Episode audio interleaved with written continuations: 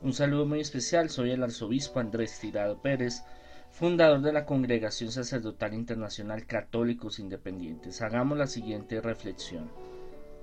Trabaje con un compañero invisible. Dios es su socio mayoritario, tiene más fuerza que usted y posee las mejores ideas del mundo. Todos sus poderes están disponibles a favor de los que lo aman y le rezan con fe. Él sabe muchísimo más que nosotros acerca de lo que traerá mayores ventajas para nuestro negocio y actividades, y si siempre está atento para responder a quienes le piden su ayuda. Nosotros debemos de ver que esa imagen abstracta, eh, esa figura eh, lejana eh, de la presencia de Dios o que solo Dios se puede acceder en estados alterados de conciencia o en momentos de, extrema unción o de extrema iluminación o de momentos de oración solamente o interactuar con Él cuando tenemos una reflexión, una meditación, es algo que Jesús nos lo replantea y nos lo enseña de que Dios está en todo momento, es, está, se mueve está en todas las cosas presentes, aunque Él es una persona, un ser maravilloso de amor. Eh, Ab, que en hebreo es padre, Abba, que quiere decir papito, papito lindo, papi, así lo llamaba Jesús, como refiriéndose a un encuentro muy cercano, muy paternal, muy de compinches, muy de amigos, muy de parceros, muy de, de llaverías, como los jóvenes dicen.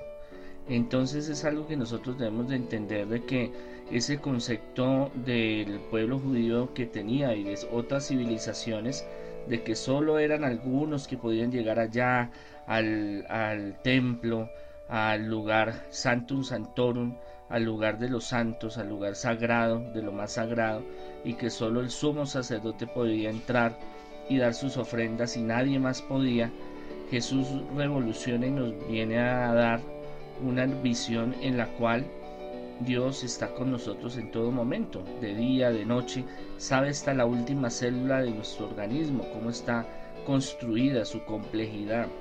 Entonces nosotros debemos de entender de que la relación con Dios, la contemplación, la oración, la reflexión con Dios no es solo cuando nos sintamos con esa necesidad de orar o esa necesidad de un favor, de, de una urgencia, sino también de ese encuentro personal con Él y de que en el mundo, en el caminar, en el subirse a la buceta, subirse a Transmilenio, el, llegar al trabajo, al hablar con una persona, estamos interactuando con la presencia de Dios. Entonces, si nosotros le pedimos de que trabaje con nosotros, muy importante en el trabajo pedir la asistencia del Espíritu Santo, pedir la fuerza de la Santísima Trinidad para que Él nos guíe, para que nos llene de sabiduría, para que no la vayamos a embarrar, cometer errores, para que sepamos manejar nuestro orgullo, nuestra soberbia, porque a veces no nos gustan y nos hacen injusticias y claro, nos duele nuestro ego, en nuestro orgullo profundo, nos duele porque es algo que uno dice eh, no debería de suceder, pero sin embargo son cosas del trabajo que uno tiene que aprender a saber, a, manejar. Un jefe déspota, unos compañeros arrogantes, soberbios, montadores, como llamamos nosotros. Y es ahí donde usted puede hacerse su compañero imaginario, digámoslo así. Que Dios esté, que Jesús esté interactuando en cada momento. Porque muchas veces así ah, hago oración, lo llamo, le digo esto y ya.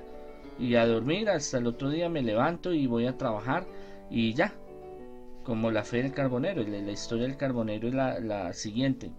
El carbonero ve, el minero ve ahí el foso, la, la, boca del, de la mina y, mira el cielo y dice, aquí te saludo Señor y aquí me despido Señor. Y va y se mete allá el socavón, no sabe si vuelva. Entonces esa no puede ser la fe de nosotros, de momentos distantes o de Sí, claro, uno tiene que tener momentos de contemplación, de oración, de meditación, así lo hacía Jesús.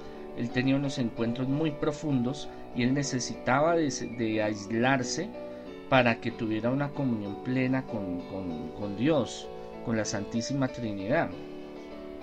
pero también Él lo hacía a través de la gente, a través de la predicación, de la sanación, de los milagros y nos lo invita ahora en el trabajo cotidiano, en la calle cuando salimos a hacer una diligencia, cuando estamos con nuestra familia, nuestro esposo, nuestra esposa, hijos, nuestros allegados, amigos, ahí hay también que pedirle al Señor que nos ilumine en las relaciones afectivas, psicoafectivas, familiares, sociales, laborales.